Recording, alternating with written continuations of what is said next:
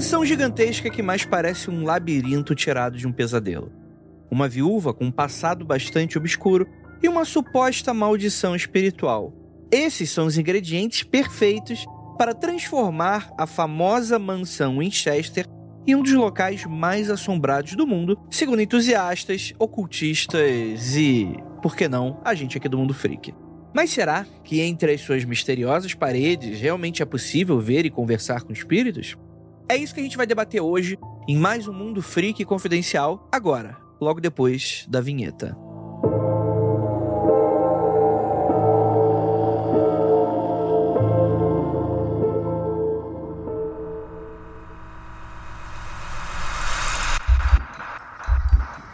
Não há nada de errado com seu áudio.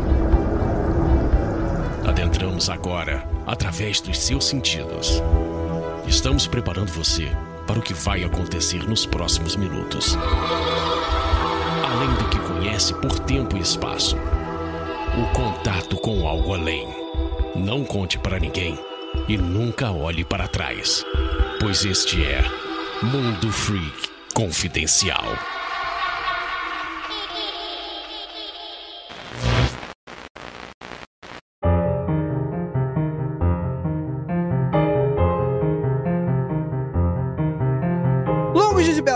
Queridos ouvintes. Está começando mais um Mundo Freak Confidencial. Eu sou Andrei Fernandes, dono da maior mansão da cidade de Deus de Jacarepaguá. E ela é construída para ninguém saber entrar ou sair. E vamos falar agora de uma mansão muito maior, a original, Winchester. Temos aqui nosso queridíssimo arquiteto dos sonhos, Lucas Balaminuti. Olá, ouvintes. Hoje a gente vai descobrir que o único fantasma que assombrou a Sarah era a misoginia. Eita, rapaz. Olha aí, a crítica social com o sobrenatural. Lacrei, lacrei. Lacraste. E temos aqui nossa queridíssima Gabi Larroca. Oi, gente. O meu advogado me proibiu de falar metade das coisas que eu penso sobre esse caso, pra não sofrer represálias também. E eu gostaria de dizer abertamente que eu amo o Andrei, já que tem pessoas que acham que eu queria envenenar ele em alguma época da vida dele. Então quero fazer aqui a minha retratação dizendo que eu amo o Andrei e que se eu fosse uma Winchester, eu não usaria uma arma contra ele, tá? Ah, que obrigado. Obrigado, achei que era o mínimo, mas obrigado por anunciar isso. Não soou meio como uma ameaça? Eu me senti ameaçado, cara. É, então, aí quem vai julgar é o juiz. Não, gente, pelo contrário, eu tô dizendo que eu amo o Andrei. Aqui meu disclaimer. Entendeu? Eu nunca faria mal ao Andrei. É, o amor e ódio estão lado a lado, Gabi. Eu sei o que você tá fazendo aqui. E temos aqui nosso queridíssimo, aquele cara que já invadiu a mansão Winchester, 3 horas da manhã. Minha vontade, né?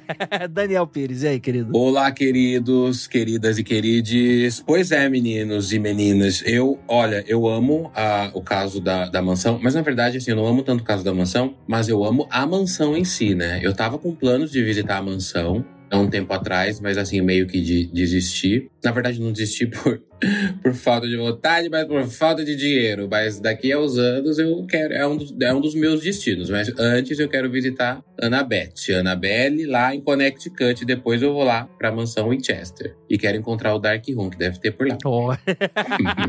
Caraca, eu nunca pensei, mas com certeza não tem, não tem cômodo que você não pode acessar? Claro. Com certeza a luz do sol não entra, né? É uma Dark Room. Exatamente. Olha aí. E hoje, galera, a gente vai falar sobre a mansão Enxerga. Vamos falar agora, né, na verdade. né? A gente não vai pros recadinhos, porque os recadinhos são gravados agora, nesse exato momento. É bem rapidinho. E você sabe que o Mundo Free Confidencial é exclusivo do Spotify, mas temos diversos podcasts independentes que estão rolando por aí, né? Então você está escutando nesse exato momento, nesse exato momento o Mundo Free Confidencial, mas você está escutando também o Criminologia toda segunda-feira. Você está escutando o Aconteceu Comigo toda terça-feira. Em algum momento teremos o especial desse ano. E com surpresa aí, hein, gente? Pra galera que nos ajudou na- no financiamento coletivo que fizemos no ano passado, esse ano temos surpresas aí pra vocês e pra galera que quiser, enfim, ajudar a gente a construir mais uma campanha maravilhosa dessas. E é claro também, siga a gente nas nossas redes sociais. Temos aqui nosso arroba mundo underline freak, antes que aquele tofu com peruca chamado Elon Musk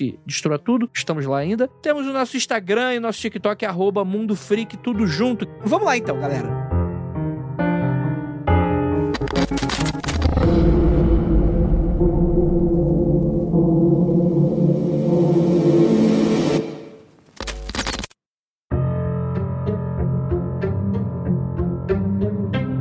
Antes de qualquer coisa, eu tenho que falar com o nosso ouvinte que um pedido de desculpa. Desculpa nada.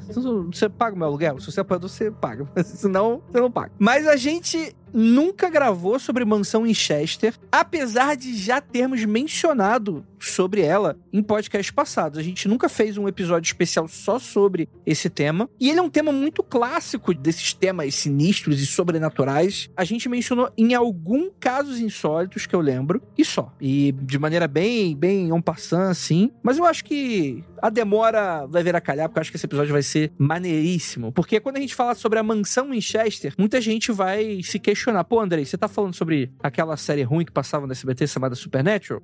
Não. Nossa, agora ele tá traindo todos os haters possíveis para esse episódio. Você vai ser bastante criticado pelo Brasil inteiro. Eu não falei nada, tá, gente? Eu não falei nada. Só quero tirar meu corpo aqui. Se quiserem massacrar, massacrem o Andrei, tá? Eu tô. É o Andrei. A gente, a gente é inocente. Eu só discuto com pessoas que entendem de Supernatural. Aqueles, né? é verdade, eu não entendo. Eu só vi a primeira temporada. Eu achei horrorosa. Esse é um meme da Andrea Mello que ela dançou Britney Spears no, no programa do SBT que vocês estavam falando agora. Aí o, o, cara, ela fala assim: você, você parece a Britney na época que ela tava bem gorda, a mulher sendo bem gordofóbica com ela. Aí ela fala: você vai ser bastante criticado pelo Brasil inteiro. Então você vai ser bastante criticado depois desse comentário, viu, André?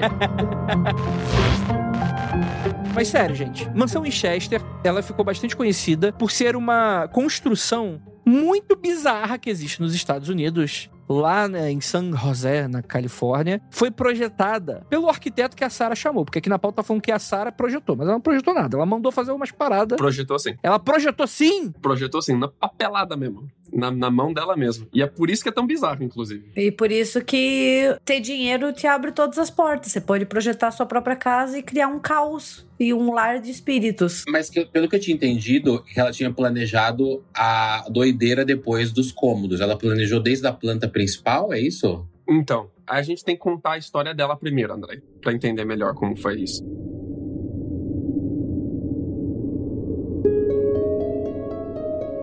A Sara foi uma jovem, uma família muito opulenta, né? Estudou nas melhores escolas. A gente tá falando aqui de 1839, quando ela nasce, né? E aí, enfim, os anos vão passando. Ela se casa com William Wirt Winchester em 1862, que para quem não sabe é filho do cara que inventa as armas Winchester, né? Infelizmente, o seu marido morre em algum momento. Ela tem um filho que não, não sobrevive também, né? Ela se vê como uma, uma pessoa amaldiçoada. É, eu vou dando apenas um pequeno resumo a gente vai falar um pouco mais sobre isso, né? Então, ela fica viúva com 42 anos e herda uma fortuna de mais ou menos uns 20 milhões de dólares. Que para sua época era, tipo assim, se a gente for fazer a inflação... É dinheiro infinito. Ela tinha dinheiro infinito. É meio bilhão, só na conta dela, né? Então, mas é meio bilhão em uma época que só duas outras pessoas nos Estados Unidos tinham meio bilhão. E talvez até no mundo. Ela, é, ela tinha um dinheiro que era praticamente um dinheiro infinito mesmo. É uma coisa inacreditável pra época. É, e também vale mencionar que o William, o marido dela, era o único filho, ou seja, o único herdeiro da Winchester Arms Company. Então a Sarah ficou com tudo sem ter mais ninguém com quem dividir, ou até mesmo assim, tipo, ter uma batalha legal ou algo do gênero. Então ela herda tudo mesmo. Ela tem poder e dinheiro, como Lucas disse. Pra entender um pouco melhor a fortuna dela, é legal entender o que era a Winchester Company. A Winchester Company fabricava os famosos rifles Winchester. Ela vem da combinação né, do Horace Smith e Daniel Weston, que depois vão fundar a Smith Wesson Revolver, que é outra companhia de armas muito famosa nos Estados Unidos. Mas esses dois caras juntos vão parir tanto a Winchester, quando o Oliver Winchester compra, como a Wesson Smith Revolvers. Os rifles Winchester são os rifles que identificam os Estados Unidos na época do Velho Oeste. Então, o, o americano até hoje tem muito aquela parada da identidade dele de ele achar que ele é o cowboy, que ele é independente, que ele acredita na liberdade dele de ir e vir para onde ele quiser a qualquer momento, que ele resolve as coisas com a própria mão, que ele vai proteger a propriedade e a família dele na, na base da bala, se precisar. E toda essa identidade de cowboy que ele constrói, esse mito do cowboy que ele constrói para si mesmo, passa pelo rifle Winchester. O rifle Winchester ele é protagonista de várias lendas do Velho Oeste, de várias histórias famosas aí que vão colocar no imaginário popular do, do americano o que é ser um americano. É muito comum até hoje você ter de herança na família que vai passando de pai para filho, de pai para filho, de pai para filho, um rifle Winchester que veio dessa época. E apesar de ele só ser um rifle que vai ser vendido para o governo muito depois, né? Ele pega um pouco do, espólio da guerra civil ainda, do boom armamentista que tem pós-guerra civil. Então ele se expande para os Estados Unidos inteiro. Em todo lugar nos Estados Unidos tem, tem munição, tem rifle Winchester, e é uma fortuna infinita por causa disso. Porque ele tá em todos os lugares. É um dos primeiros produtos americanos que alcançam o país inteiro. É uma infestação de rifle Winchester. E quando o Oliver Winchester morre, ele só tem um herdeiro. E quatro meses depois, o William Winchester morre também. Que maldição. E a Sarah pega ela pega a fortuna e a empresa inteira para ela, sem que não tem mais herdeiro. É tudo dela e ela tem que encarar a pergunta então do que eu faço da minha vida, porque até aqui eu era esposa do Winchester, né? Tipo, esse é um dos caras mais importantes do país, talvez até do mundo, eu sou esposa dele. A partir de agora, eu não sou mais atrelada a ele se eu não quiser. Eu sou rica e eu sou livre. Quem sou eu? E mais do que isso, né? Ela perde a família dela também, né? Ela se torna uma pessoa bem sozinha nesse sentido. E é um dos motivos do porquê que ela vai procurar um médium para entrar em contato com o esposo. Porque, cara, imagina, você não tem mais ninguém no mundo, bicho. E você tá bilionária. E não existia ainda Las Vegas. e o Elvis vestido e cocaína e, e jogos de azar. E, e a Blaze.com. Não tinha essas paradas pra tu gastar dinheiro. não existia internet para gastar dinheiro com bobagem, né? Não tinha nada. Então ela ficou perdida. Mas eu acho que uma grande chave para entender essa, a Sarah e toda essa relação que ela vai ter com o mundo espiritual e de procurar ter contato, são essas perdas que ela tem, né? Porque ela perde o marido, ela perde a mãe, ela perde o sogro, ela perde uma filha recém-nascida, né? Então ela se torna uma mulher muito sozinha e marcada por perdas e traumas. Em uma época onde uma mulher sozinha não tem a mesma autonomia ou, assim, o mesmo respeito, entre muitas aspas, que teria hoje, né? Até porque eu acho que a gente não tem respeito suficiente ainda hoje, mas tudo bem. Sabe? Então ela tá ali no século XIX, 1880, 1881, e ela tem muito poder, só que ela não é um homem, entendeu? Então ela vai sofrer todo preconceito, discriminação, atrelado a muitas perdas pessoais, né? Então você entende o porquê que ela vai procurar esse contato. Mas é engraçado que a lenda que se torna em volta dela não tem relação com as perdas familiares tanto, né? A lenda é que a Sarah era atormentada pelos espíritos de todas as pessoas que foram mortas por rifles Winchester, que são muitas, porque o que tem de rifle Winchester nos Estados Unidos é o escambau. Não, e a gente tá falando dos Estados Unidos, um país que tem uma cultura armamentista, assim, que é algo além de qualquer outra coisa. Então, gente, gente que morreu com rifle Winchester é muita assombração pra uma mulher só, entendeu? É, e por causa disso, a herança e a fortuna dela seria amaldiçoada, né? Então ela encontra esse médium, né, o Adam Coons, que vai sugerir para ela começar a construção dessa casa, que é uma casa que ela já tinha comprado uh, na Califórnia, né? É um, uma fazendinha pequena, uma casa de fazenda, assim, não é uma casa de fazenda humilde, onde uma pessoa da, da roça do interior, sem posses, vai viver, mas também não é aquelas casas brancas palaciosas de ultra fazendeiros, assim. É uma casa de fazenda ali, em uma propriedade de poucos hectares. E para sanar essa maldição dela, o Adam Kunz, esse médium, sugere para ela que ela vá construindo a casa e que ela não pare de construir a casa e que ela continue construindo a casa. Não, calma aí. O médium não.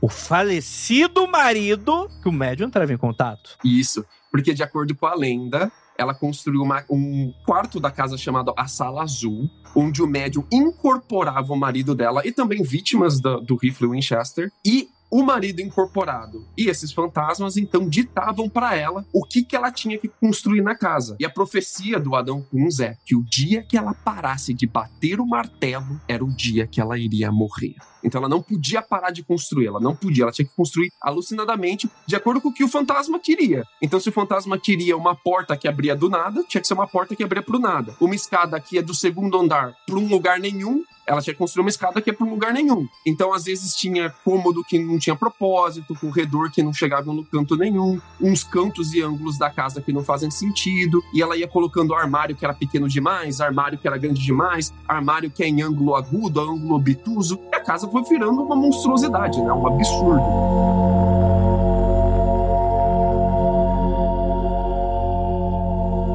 Cara, eu adoro essas histórias de. Eu ouvi vocês falando dos espíritos e, eu, e, o que eu mais ouvia dessa lenda é exatamente isso, né? Que ela, ela ficou meio. Acho que traumatizada com tantas mortes, mas o principal da construção dos quartos e dessa casa louca aí é o remorso por tanta gente morta. E eu fico imaginando essa incorporação e, e, esses espíritos loucões, assim, incorporados e falando: Você me matou, eu morri por causa da sua arma, eu estava lá colhendo morangos e do nada eu morri. E aí eu imagino comigo como que seria essa. É porque é uma coisa meio, bem louca, assim, né? De imaginar que uma pessoa vá construindo quartos e quartos e quartos, lugares que levam pro nada, amando de espíritos, né? E eu fico sempre imaginando como que ela ouviria, como que ela ouvia esses espíritos. Ó, coloca a viga ali, ó, que isso aqui não tá bom, não. Essa porta vai, vai pro nada. E o que a casa se tornou. Porque contando a, a história dela, e vocês falaram uma coisa importante na, no fato dela ser uma mulher muito milionária, bilionária naquela época, eu me lembro de uma história daqui do Brasil, de São Paulo, que é a casa da Dona Yaya.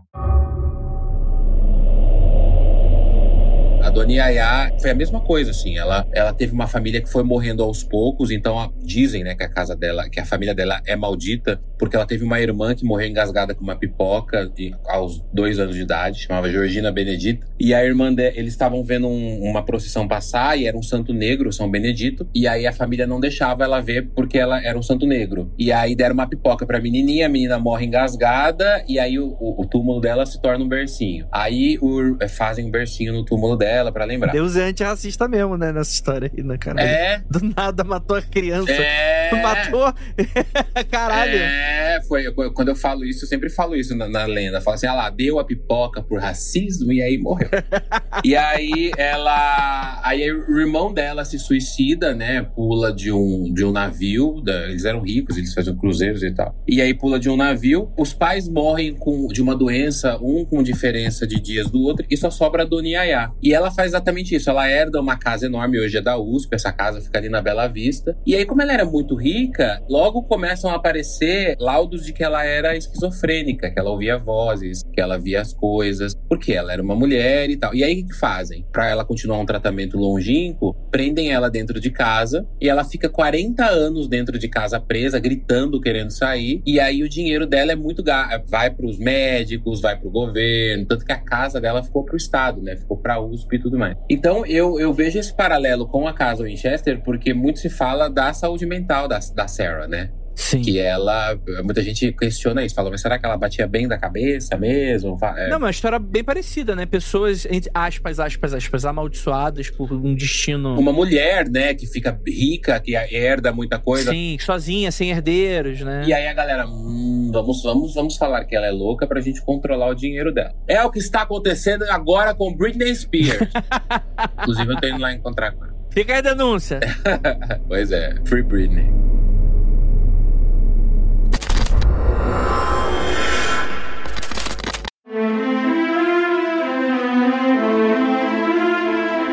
Casa da Sara, cara, a gente vai ter mais de 100 cômodos nos primeiros 10 anos. Depois vai subir para 500 cômodos quando ela vai bater 20 anos de Meu casa. Deus. E agora ela chegou a ter mais de mil cômodos diferentes, é que ela destrói e constrói outro novo em cima.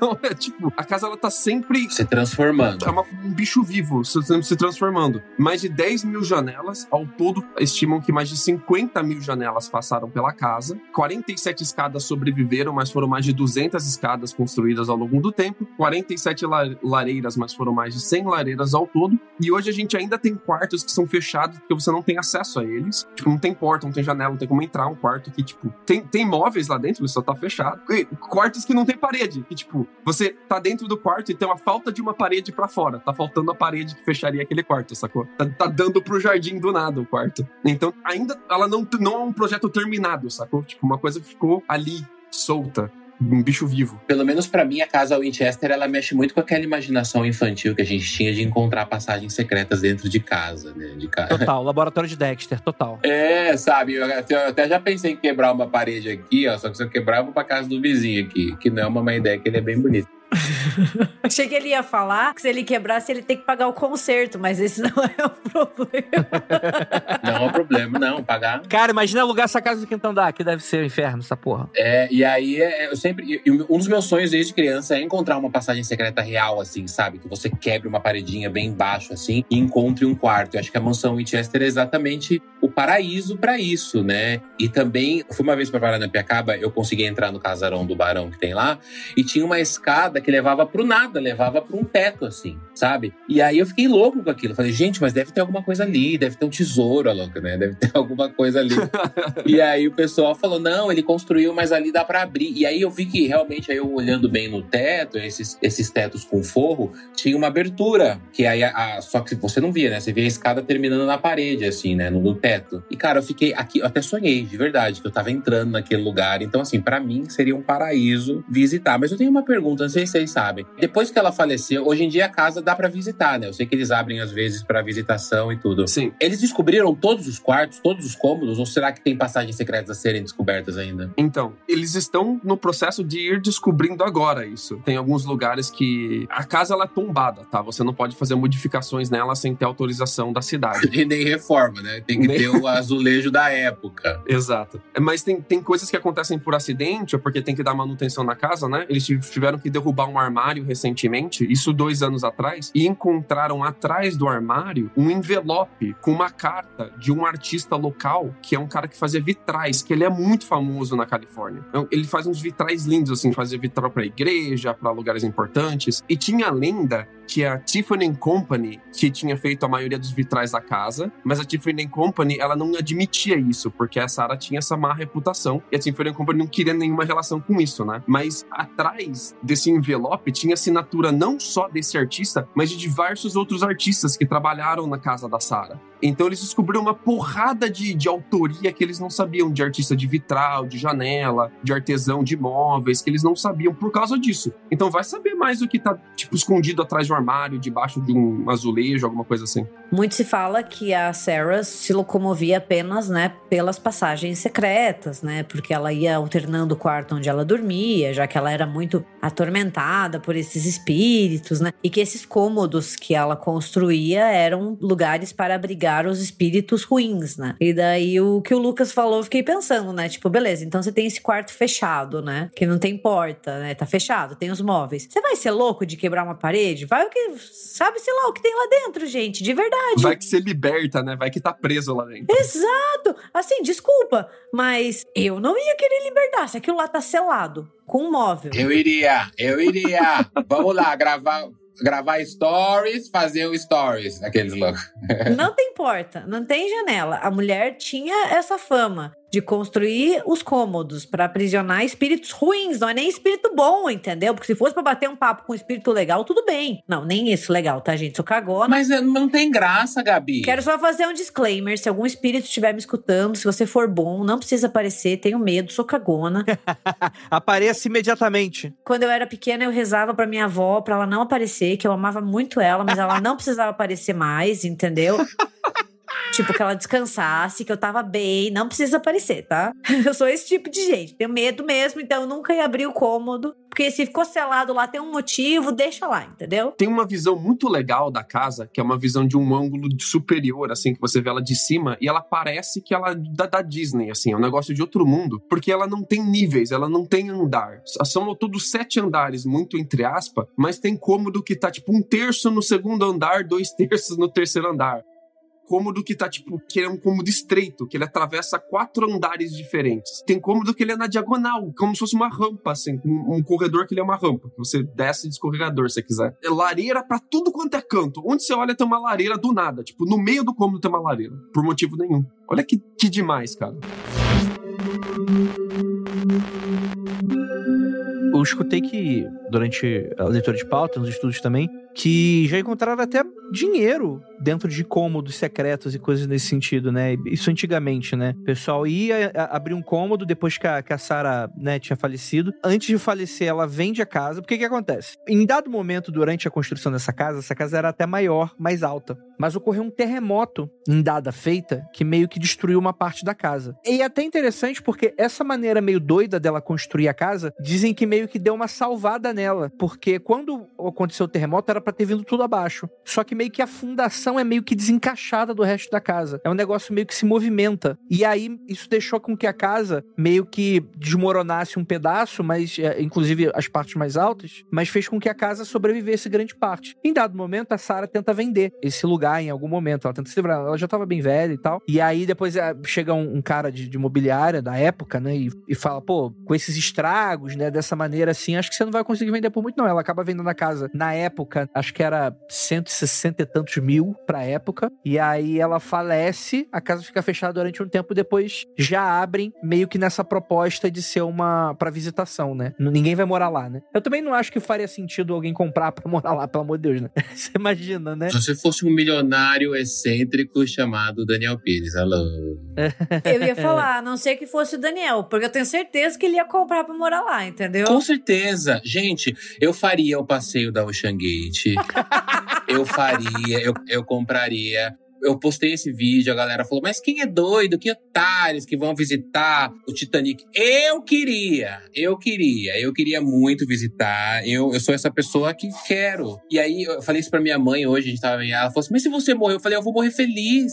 Eu vou morrer em trabalho. Eu vejo, então, assim, eu iria. Só um, um adendo, eu não sei, eu não sei se é legal isso, Andrei, de fazer paralelo com lendas brasileiras, se vocês gostam dessa ideia. Mas eu vou fazer. Tem uma outra história do Brasil que é o Hotel Iara. Não sei se vocês já ouviram falar, que se assemelha um pouco com as maldições. É o de Curitiba? Paraná, do Paraná. Do Paraná, é. Onde que ele fica? Cadê lá da tua casa, Gabi? É em Bandeirantes, o, o Gabi. Ah, tá. É um hotel que tá. Os donos atualmente não gostam, falam que ele tá abandonado, mas ele está desativado, ele está há muito tempo sem. Claro, né, ele está em ruínas, na verdade, né? Só que é um dos maiores hotéis desativados do Brasil, que fica lá em Bandeirantes, numa área rural. E ele tem uma, um histórico de. Fazendo um paralelo com a mansão Winchester, ele tem um histórico também de maldições de pessoas que vão morrendo assim que eles assinam o contrato de que compraram, de, de que adquiriram o imóvel. Tanto que a lenda do local conta que o dono teria feito um pacto com o demônio, né? Ele,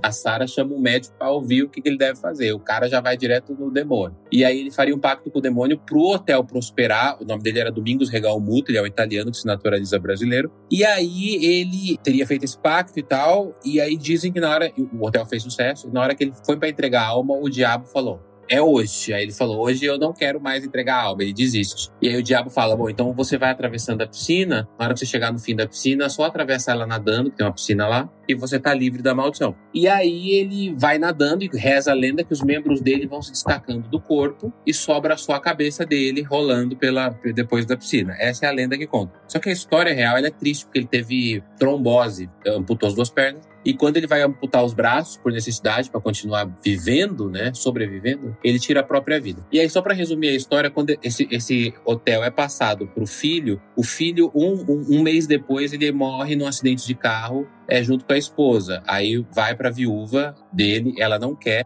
ela encontra um comprador no Japão, passa por comprador, o comprador pega um câncer e morre meses depois. Caralho, aí tá amaldiçoado mesmo, gente, é isso. Então, então é isso, é amaldiçoado mesmo. Então a gente repara que essa coisa de lugares amaldiçoados e essa história para um lugar ficar, porque para mim ele é, ele é a so, que a dona não me ouça, mas para mim ele é um dos lugares mais maravilhosos do Brasil. Você também compraria, compraria, compraria também se tivesse dinheiro. Pô, é bonito, bonito, bonito. Tá, tá só meio largado né? Porque. Os donos pagaram um milhão de, de reais nele, embora ele tenha vários problemas na justiça também, tá tombado, não pode demolir, tem que reformar com o azulejinho da época. Mas eu sempre faço esse paralelo com as lendas brasileiras, porque é exatamente isso, né? Morre, morre os donos, vai ficando, o lugar vai passando para outro, vai ficando amaldiçoado. E a mansão Winchester é um local que tem esse histórico também, né? Dela ficar sozinha uhum. e de ninguém querer até agora, né? Mas eu queria, assim.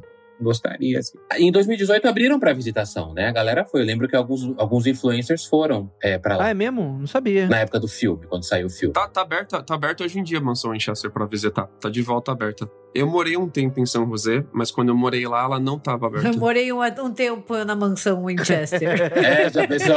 Você já, já pensou? Morei lá, é um quartinho que não dava para sair. Eu morei, não era longe de lá não, cara. É engraçado porque, tipo, ela é uma mansão de época, né? Então, tipo, perto das mansões de hoje, ela não faz nem arranhão, mas é um, ainda é um prédio muito imponente, muito diferente, muito, muito bonito, inclusive, né? Mas ela fica no meio de, de dois bairros que são bairros classe média mais baixa, assim, lá em São José. Então, tipo, são umas casinhas pequenininhas, apertadinhas, todas iguais, na frente da, da mansão da Sara. Inclusive, no mesmo quarteirão da mansão tem um fogo de chão. Não sei se ainda tá lá, mas na minha época tinha um fogo de chão.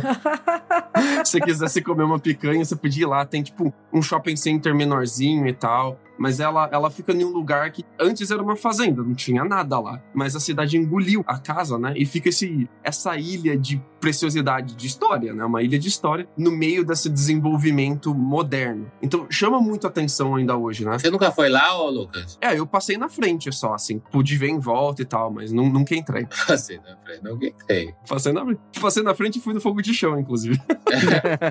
o que ajudava muito a ter essa áurea de mal assombrado na época é que tinha muito curioso repórter que vinha de outros lugares do país tomar a entrevista da Sara, fazer o perfil da Sara, colocar a Sara em revista, na, na, capa do jornal e tal. E ele chegava na casa, e, e, a casa toda em reforma ainda. E ela mostrava a casa, conversava com a pessoa, recebia a pessoa e tal. Aí dava três semanas, a pessoa voltava para continuar. Porque, gente, tipo, hoje você faz a parada toda numa sentada só por internet ainda. Mas na época, a pessoa ia fazer uma matéria jornalística, ela voltava para a cidade dela depois de um ano com a matéria pronta. Então era um negócio muito de investigação, né? Então daqui duas três semanas a pessoa voltava pra casa da Sara e a casa mudou. E a pessoa, tipo, passa pelo mesmo lugar e é com um cômodo completamente diferente. Que ela não mudava só a estrutura da casa, às vezes ela mudava a decoração do cômodo. Uhum. Então o cômodo era uma, uma sala de estar. Daqui a pouco ela arrancava todos os papéis de parede, colocava outros diferentes, trocava a janela, trocava a porta, trocava o piso e agora ela era uma sala de leitura, era uma sala de estudo. E é, o, o repórter voltava lá uma terceira vez e aquela sala de estar que virou sala de estudo, agora é uma sala de jantar. Ela vai te servir o jantar nessa sala de jantar. Então, tipo, a pessoa ficava muito assustada com o que tá acontecendo. Nossa, na outra vez eu fiz cocô aqui, hoje eu tô jantando. Era um banheiro, hoje eu tô comendo uma mussarela.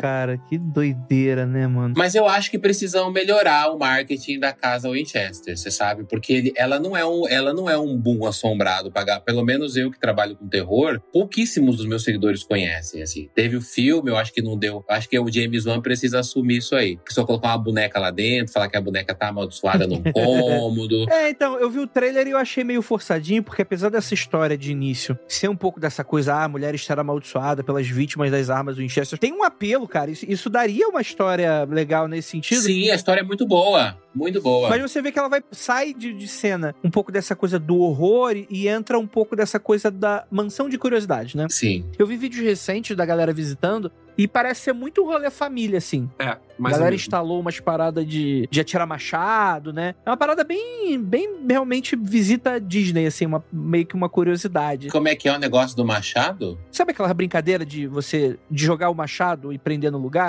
Você tem umas telas assim que você consegue. Você vai lá e experimenta como é que deve ser jogar uma.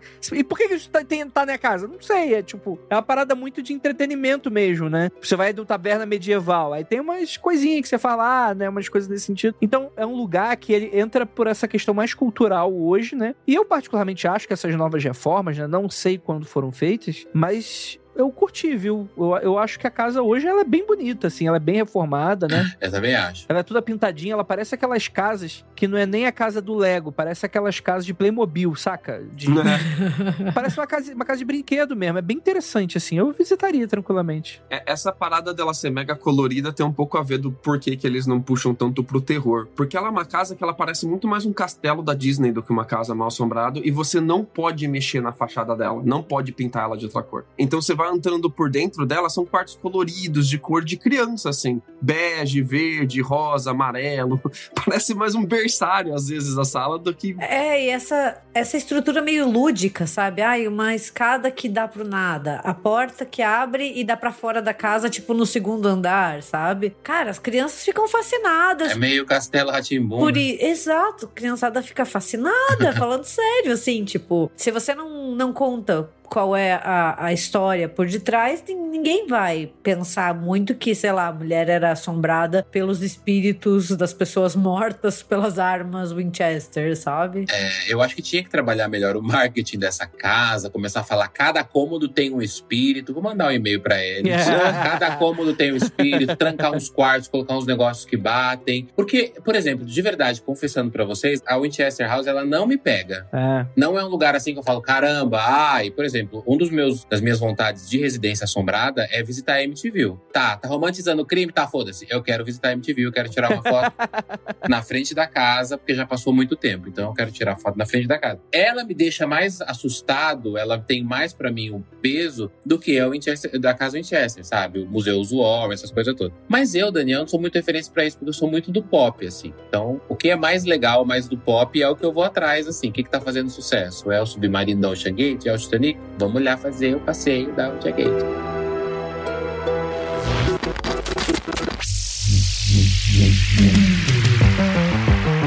Fazer podcast no Brasil não é fácil, né? 10 anos de carreira, que é mais da metade da existência da própria mídia. Fazemos parte do início de uma jornada em conjunto, né? E é por isso que a gente está aqui mais uma vez, né? Com um programa que vai ter como foco conversar com pessoas bastante diversas. Então, longos dias e belas noites para você que nos escuta. Eu sou Andrei Fernandes. Eu sou Ira Croft. E esse é o Meia Noite Com.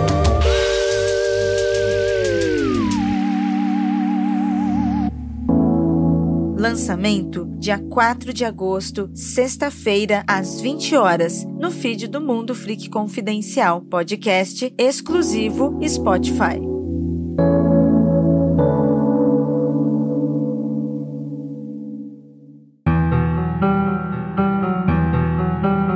Eu queria contrapor um pouco o que o Daniel disse, trazendo uma outra visão que eu aprendi recentemente lendo a biografia da Sara e uma tese de mestrado, que eu vou juntar as duas aqui. Ô, louco, bicho. Nossa, isso, isso que é pesquisa, entendeu? Então, aí são coisas que eu não leio, né? Isso, isso é coisa que eu não leio.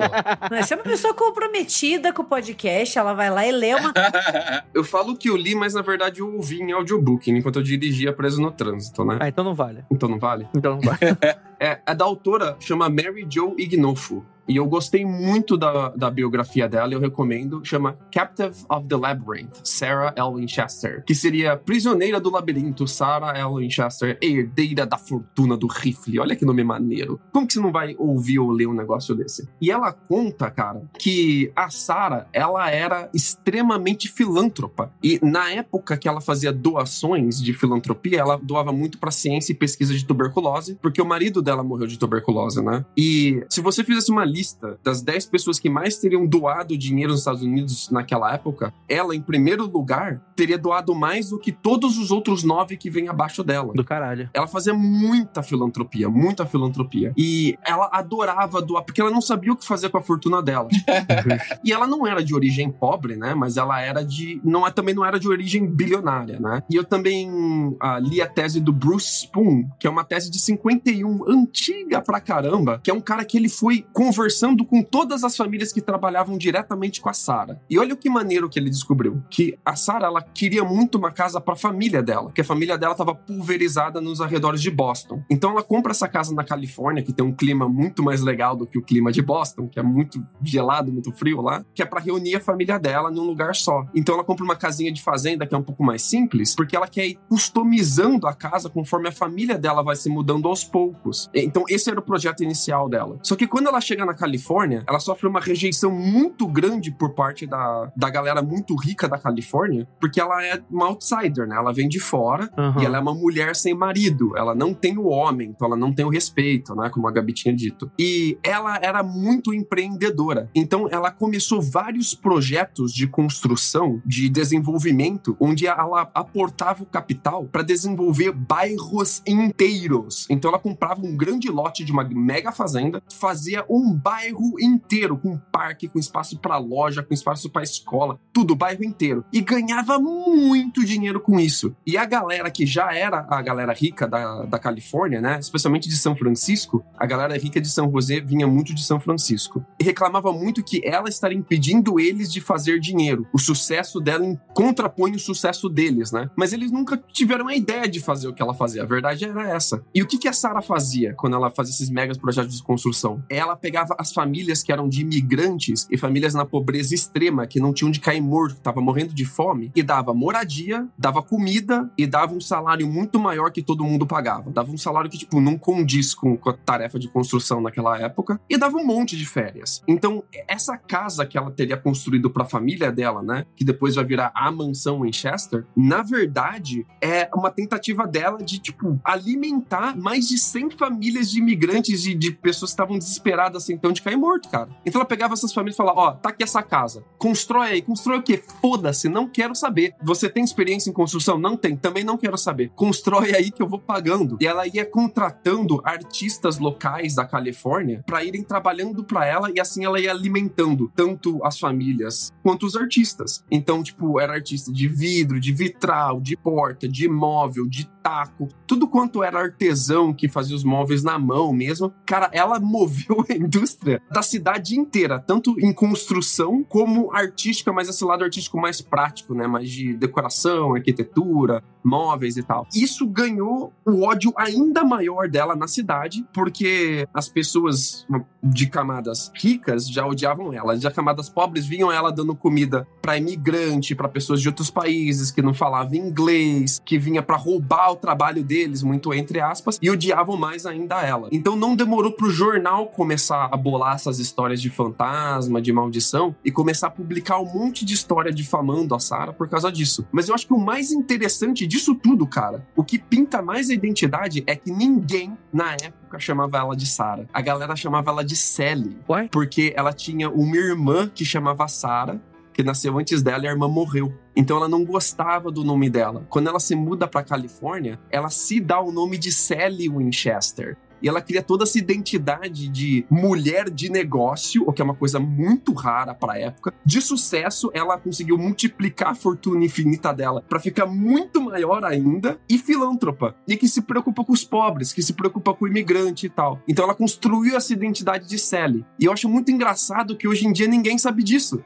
E o que sobrou não é a identidade de Sally dela, é a identidade de Sarah Winchester, que era o que a galera que odiava ela pintava dela. Olha que doida essa história, cara. É, cara, então o maior segredo da, da mansão Winchester, na verdade, era que tudo isso é uma construção da galera que não gostava dela, né? Porque quando para pra analisar, quando você vê, a gente olha para as contradições da história, que elas existem, né? Você não tem nenhuma prova da maioria das coisas que a gente disse até então nesse, nesse podcast. Isso é tudo uma mítica construída em volta da parada, naturalmente, né? E aí você tem, por exemplo, ela tinha artrite e reumatoide. E aí, provavelmente, por isso, o médico dela teria aconselhado ela a se mudar pro sul, que era mais quente com ar mais puro. E não porque o marido amaldiçoado falou para ela se mudar para fugir dos Isso, quando para pra analisar, inclusive, nem faz nenhum sentido. Porque se você tá amaldiçoado com o dinheiro da família, por que, que se mudar de casa faria alguma coisa relacionada a isso, quando para pra analisar, né? Meio doido, né? Dá o dinheiro embora, né? A maldição deveria. Você tem que se desfazer da fortuna, né? Não virar uma mulher de negócio.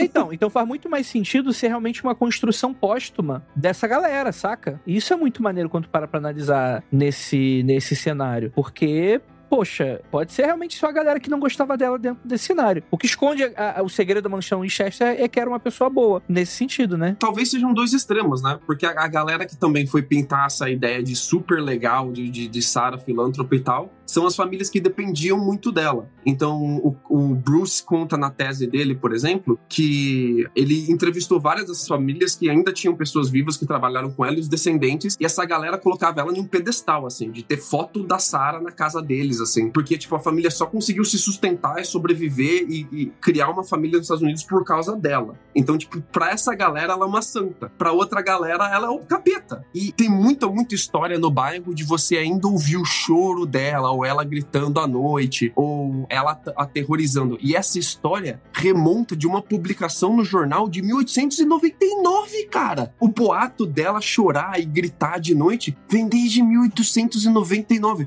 É um boato centenário, cara. Olha que doido isso. Doideira demais mesmo. Eu acho que talvez a resposta que a gente nunca vai ter, né? Afinal de contas, a gente só pode ficar na, na suposição, seja um meio termo, entendeu? Uhum. De que ela não era uma pessoa horrorosa e completamente Doida, né? pirada. Afinal, geralmente, quando a gente tem uma mulher doida, sozinha e muito rica, desconfie do que se fala sobre ela, porque ali na época, qualquer comportamento excêntrico seria visto como loucura, né? E que também ela não era essa santa perfeita sem nenhum defeito. Eu acho muito significativo, porque por mais que não tenha nenhuma comprovação, nenhum registro de que ela procurou um médium ou de que ela se comunicava com espíritos, eu só acho importante ressaltar que a gente está falando do século XIX nos Estados Unidos, onde a gente tem um boom do espiritualismo, Total. né? Que é essa maior procura de contato com a outra vida. Então, eu acho muito plausível, e daí não tem nada de loucura de ser cético, de ser racional ou não, de uma mulher rica como essa ter procurado ali entrar em contato com seus entes falecidos. Afinal, já era uma prática Comum, né? Era moda entre a galera rica. que naquela época era muito comum, era moda, entendeu? A gente tem as irmãs Fox, a gente tem ali entre a final de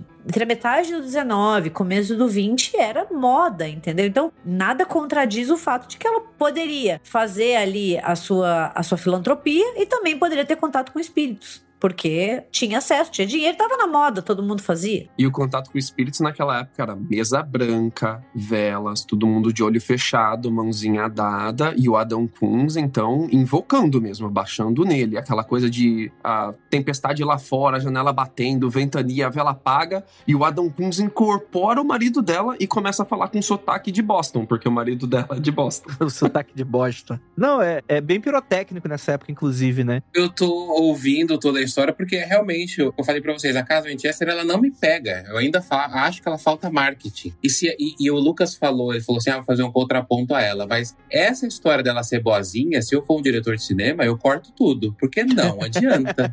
não, Sim, vem, claro, não. pô. A gente tem que transformar a pessoa numa bruxa, a gente tem que transformar a pessoa numa. Numa pessoa totalmente, né? A Lorraine Warren, pra mim, é a rainha da vez, assim. Ninguém tira o dela, pra mim, por mais que falem dela, né? E ela é mó vovozinha, né? É, e, Ela, tipo, uma pessoa super tranquila. e aí ele contando da, da Sarah, eu já comecei a gostar dela. Então a casa vai caindo mais ainda do assombrado.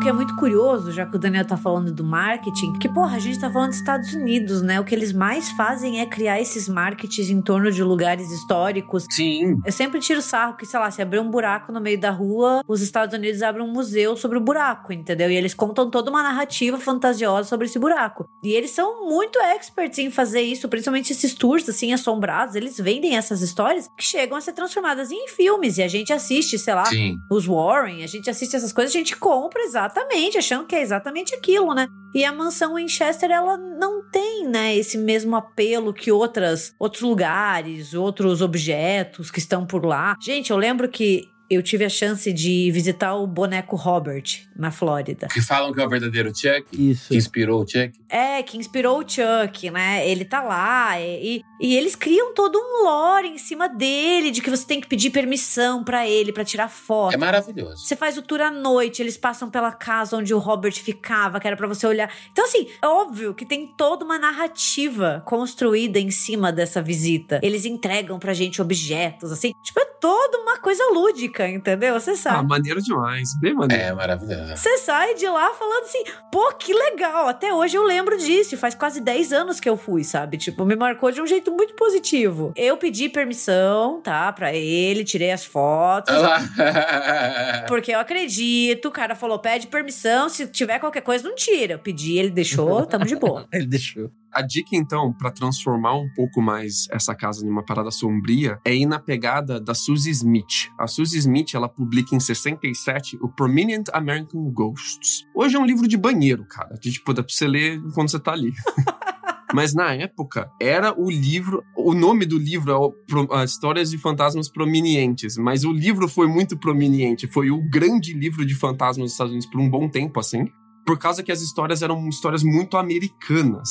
E a história de grande sucesso que encabeça esse livro é a da mansão Winchester. E é ali nesse livro que cria toda uma aura um pouco mais macabra em cima dela, que começa a se aprofundar em que tipo de fantasma de morto ah, falava com ela, dos problemas dos fantasmas que não foram resolvidos e os conflitos que eles deixaram porque eles foram mortos. E isso é uma parada que te, te pega, né? Normalmente o fantasma ele não vem te- só te encher o saco, ele tem um conflito não resolvido. Então, a história de uma fazenda que foi invadida, é a história de um nativo americano que ele foi injustiçado, é a história de um cowboy que deu a vida dele para salvar ah, o melhor amigo dele ali enquanto ele atravessava o rio com gado, de uma invasão de, de ladrões de gado. É tipo esse tipo de história de fantasma e que a Sarah então, tipo, ela ia construindo esses quartos, não só seguindo as instruções deles, mas o quarto então seria uma maneira também de contar a história desse fantasma. E aí eu gosto muito da pegada dessa casa, porque você transformar a história de uma pessoa em um cômodo é um negócio muito criativo, cara, muito legal. Então, é aquilo que eu falei. Vocês têm, têm que colocar lá uma placa falando: cada cômodo tem um fantasma, cada cômodo tem um ali. Aí você já pode, né? Mas num, num contexto geral, eu acho que a casa ainda precisa trabalhar melhor esse marketing. Mas eu, eu tenho muita vontade de visitar a, a mansão. E, inclusive, eu colocaria ela própria lá. Empalhada. Não, não, não, é tipo, a- eu, eu traria ela, imagina, eu traria o espírito dela pra lá, a galera Sim, nova que tá lá sim, falando, sim. não, nós já vimos ela aqui, ela anda por aqui, ela continua por aqui, só que ela só é vista nos quartos mais altos, inacessíveis, entendeu? Mete alguém de peruca no quarto mais alto pra dar aparecer bem de cantinho assim na janela de vez em quando. É... Ou uma mulher vestida, vestida bem de mulher velha pra dar uma volta. A, a mansão é enorme, assim, ela dá a volta na quadra ali no bairro, né? Só para as pessoas espalharem um, um boato. É, claro. Nossa, então. E eu não sei, a Gabi falou isso do- da questão do que o os Estados Unidos têm essa questão de, de fantasiar muita coisa, um buraco na rua. E eu não entendo por que, que não dá certo. Porque o Halloween é muito forte lá fora, né? Agora aqui pra nós tá chegando melhor, mas eu não entendo por que, que a mansão Winchester não, não, não, não vinga de uma maneira, né? A Gabi é de Curitiba, eu fui pra Curitiba há um tempo, né? Eu falei do, do Hotel Yara, mas eu fui visitar o Necrotério aí em Cur- em Curitiba, um IML que estava desativado desde 2018.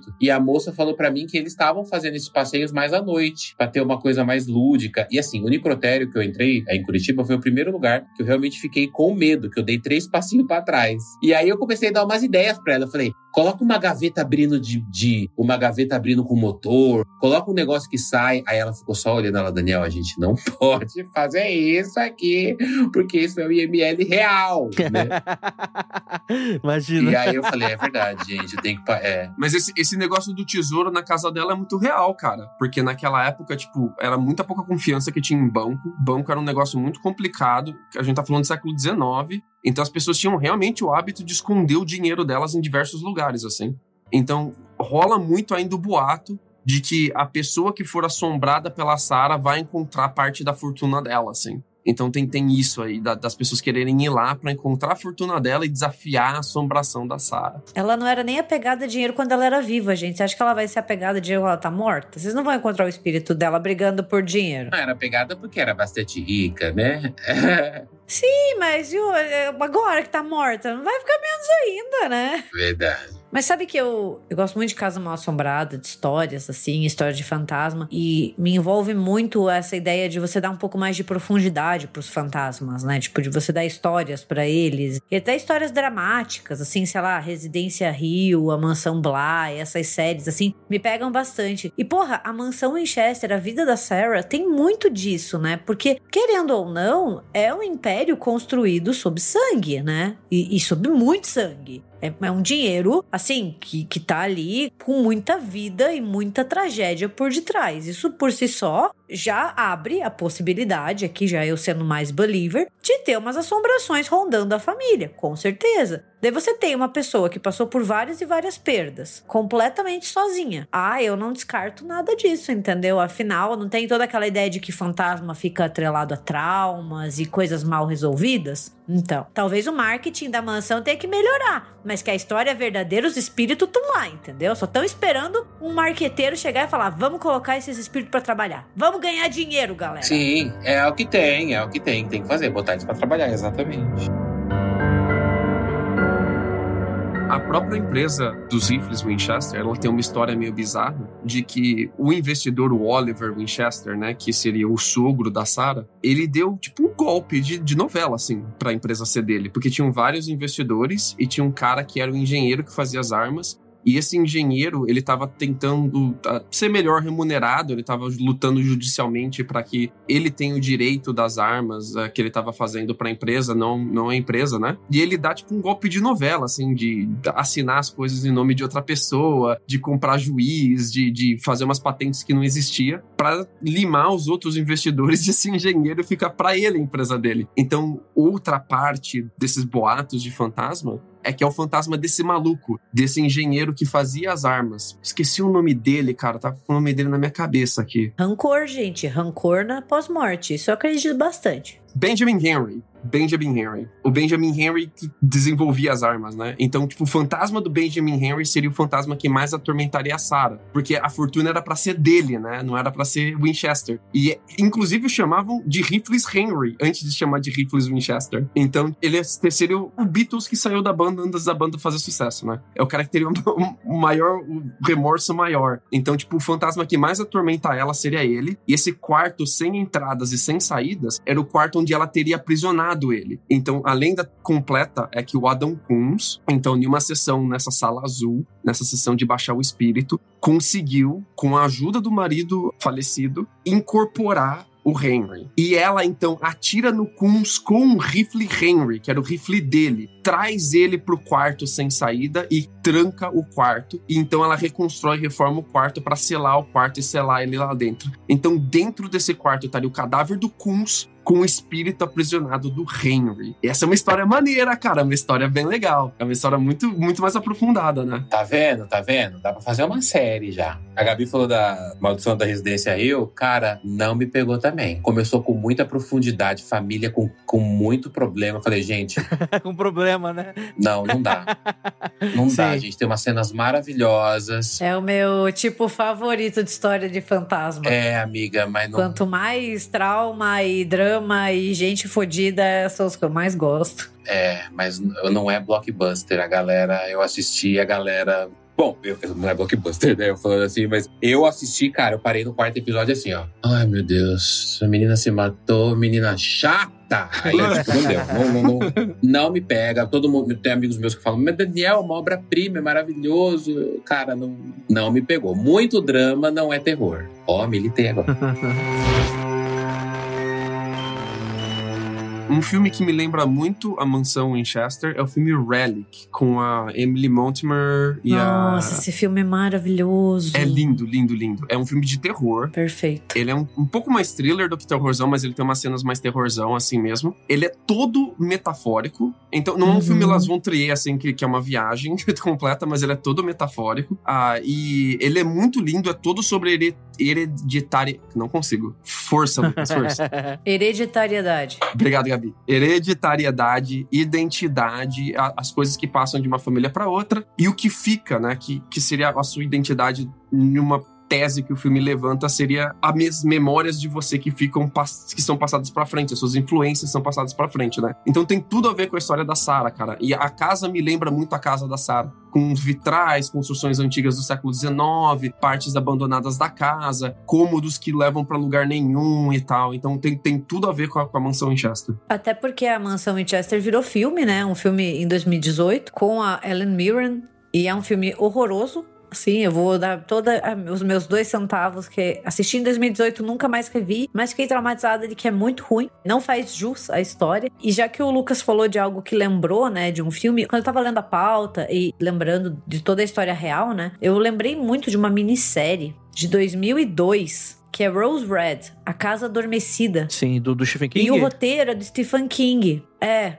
Não é baseado em nenhum livro do Stephen King. É tipo uma história original que ele fez pra televisão e acabou saindo em 2002. Tem cerca de quatro horas se você assistir como um filme, né? Já que depois ela foi lançada enquanto um mega filme. E uma das inspirações para essa ambientação da casa, que é uma casa supostamente assombrada, é justamente a mansão Winchester. E que ele também usa como inspiração a Assombração da Casa da Colina, da Shirley Jackson, que inspirou Hill House, né? E que é um clássico no quesito Casa Assombrada. E outro, outra inspiração do, do King foi a mansão Winchester. Então eu lembro vagamente dessa minissérie que tinha a casa ia se multiplicando sozinha, ela ia crescendo sozinha, então ela ia ganhando mais quartos e novos corredores. Então ela sempre ia crescendo, ela nunca parava de ser construída. E também tinha uma história meio que assim de um cara que continuava, um empreiteiro que fica bem doidão e vai continuando a construir. Então, para quem tiver interesse, gostar, não é o melhor trabalho do Stephen King, mas ainda é melhor que o filme de 2018 que é uma merda. Eu cheguei a ver o, a minissérie, mas eu não, não fui até o final porque eu acho que. É porque era uma, é uma minissérie meio, meio longa, né? Dava para você assistir meio como um filmão de quatro horas, eu acho, né? Se eu não me engano, eles. Quando veio pra mídia física, né? Ele meio que foi vendido como um filme de quatro horas. Então acho que era duas horas, daí você tinha meio que um breve intervalo, e daí você tinha mais duas horas, sabe? Porque. Sim. Não... É que eu conheci na TV a cabo, né? A TV a cabo passava uma parte 1, parte 2. Acho que a parte 1 eu cheguei a ver, Uhum. a parte 2 eu acabei não vendo e tal. Então, mas também não me interessou tanto, não. É uma obra-prima. Eu achei que o clima era bem. Não é maravilhoso. É. Mas é, é legal pra quem, sei lá, tem interesse na mansão Winchester, quer saber mais. Sei lá, tipo, às vezes a gente quer só assistir filme ruim e tá tudo bem também. É, mas isso é interessante, porque eu já sou o oposto do Daniel, assim. Eu virei o, o cara chato que gosta do terror cult, né? Do tipo, os fantasmas realmente são os amigos que, que, que fizeram. o pós-horror. É, o pós-horror. Eu gosto do pós-horror. É a idade, amor, é a idade. Não, às vezes eu vou envelhecer, eu vou virar o, o doido do James Wan de, ai meu Deus, né? Mas eu acho que realmente os fantasmas, além dos amigos que fizemos pelo caminho, né? Eu acho que ela, ela tem um pouco disso quando a gente vai pensar no- na vida dessa mulher, né? Porque, cara, é uma vida cercada de, de mistérios, cercada de segredos. Foi alguém muito além da época dela. E eu acho que os fantasmas são todos esses vácuos que foram deixados, né? Junto com com, com cada cômodo bizarro e cada entrada que não dá pra lugar nenhum, que não faz sentido. E eu acho que isso faz parte de uma pessoa que foi fora da curva, construir uma casa que também é fora da curva nesse sentido. Então, como aspecto cultural, eu acho isso muito foda, assim. Eu acho que isso é um, é um aspecto que mostra um pouco de algo que a gente não se vê muito, né? Porque nessa época a gente tá falando aí de um. Estamos voltando pra essa época, né? Mas de um capitalismo mais selvagem, de alta concentração de renda, né? Poxa, isso na mão de um milionário da época, né? Isso toda certeza serviria pra muita especulação, despejar famílias e, e comprar políticas públicas e fazer lobby e investir em petróleo. Enfim, seria um- uma- mais uma história daquelas famílias que chegariam no século XX dominando grande parte aí de com, grandes conglomerados e coisas nesse sentido. E por algum acaso do destino, seja amaldiçoado ou não, foi parar na mão da pessoa mais fora da curva que a gente tem dentro desse cenário. Eu acho que chamar ela de louca é uma diminuição muito forte da história dela nesse sentido, assim. Eu acho que depende se eu é, se ela realmente tinha encontros com médiums que faziam com que ela encontrasse. Acho que isso, nada disso é, é ponto fora da curva pra época, mas é muito interessante que, poxa, é meio que o- a história dela já tem esse quesito paranormal no sentido daquilo que não é normal, né? Então isso eu gosto disso como um símbolo, né, como uma analogia de uma vida realmente fora da curva de- dentro desse cenário. E eu acho que é, a gente é um mundo muito mais legal com uma mansão em Chester do que sem a mansão em Chester nesse sentido, né? E eu acho que de fato concordo. Acho que a gente poderia transformar isso ainda mais, né, dentro desse cenário, né? Grande segredo da mansão Chester? O que, que você acha, ouvinte? Deixa aí com a gente nos nossos comentários. Ó, e galera, eu tô colocando todo, todo o podcast que sai agora, tô fazendo uma enquete, hein? Vou colocar uma enquete aí pra você agora. Responda no Spotify qual é a sua opinião. Dá um alô também nas nossas redes sociais. Daniel, onde é que o pessoal te encontra? Já disse no outro, vou dizer nesse de novo. Dark Room de todas as baladas, é, eles que quartos escuros é a minha especialidade, mas de verdade mesmo. É Dampires Lenda em todas as redes sociais: TikTok, Instagram. Agora verificado no Instagram, quer dizer, ainda não. Eu paguei hoje. eu paguei o boleto O hoje. boleto tá lá. Ê, Daniel. É, daqui a dois dias estarei verifi verified. Pelo menos não é com. Pelo menos é do Elon Musk. É isso. A gente se vê na próxima semana, no mesmo bate-canal. E não olhe para trás.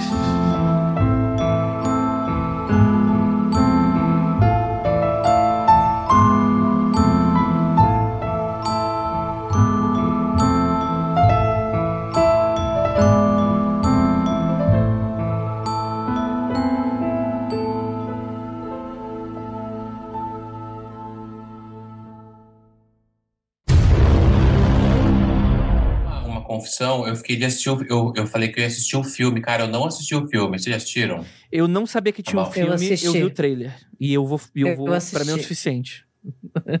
Pra não É, assistir, é, né? Se bom, não perderam Eu- nada. é, Eu não- assisti no cinema. Caraca, olha aí, a guerreira do povo. Então. Ah, é porque eu tinha umas piras, assim, às vezes quando eu ficava muito. Na época que eu pagava meia entrada, né, gente? Porque agora eu não pago uma meia entrada, eu não faço mais isso. Mas sabe, tipo assim, ah, pegar uma sessão porque eu não tinha nada pra fazer, daí eu e o Matheus a gente ia a pé até o shopping perto ali no centro e assistia o que tinha, assim. Assisti muita merda no cinema e um. um- foi um desses, esse filme. A gente saiu, eu lembro até. Eu lembro que o filme é tão ruim que eu lembro do dia, sabe? Quando o filme é ruim, eu lembro saindo do shopping, tava chovendo pra caralho, tava frio e o filme era ruim. Aí, isso, isso aí é relacionamento em seu início, né? Isso aí as pessoas. Ô, Gabi, você é de Curitiba, né? Winchester, quando o Oliver Winchester compra, como a Wesson uh, and Smith Revolvers. E o, o... Travei. Perdão. Por um breve momento eu falei assim, puta, a internet travou. É. Ele ficou paradinho, né? O- Os rifles Winchester são os rifles que identificam os Estados Uma dissertação ou uma tese? É tese de mestrado, é tese. Uma tese. Pois é. É, que De um aqui no- no, mestre. Brasil é o Eu contrário. nunca conheci um É mestre. que aqui no Brasil Então. é dissertação de mestrado, Tá, tá, tese de Diz isso. tá doutorado. como thesis here. É, tese, thesis é dissertação.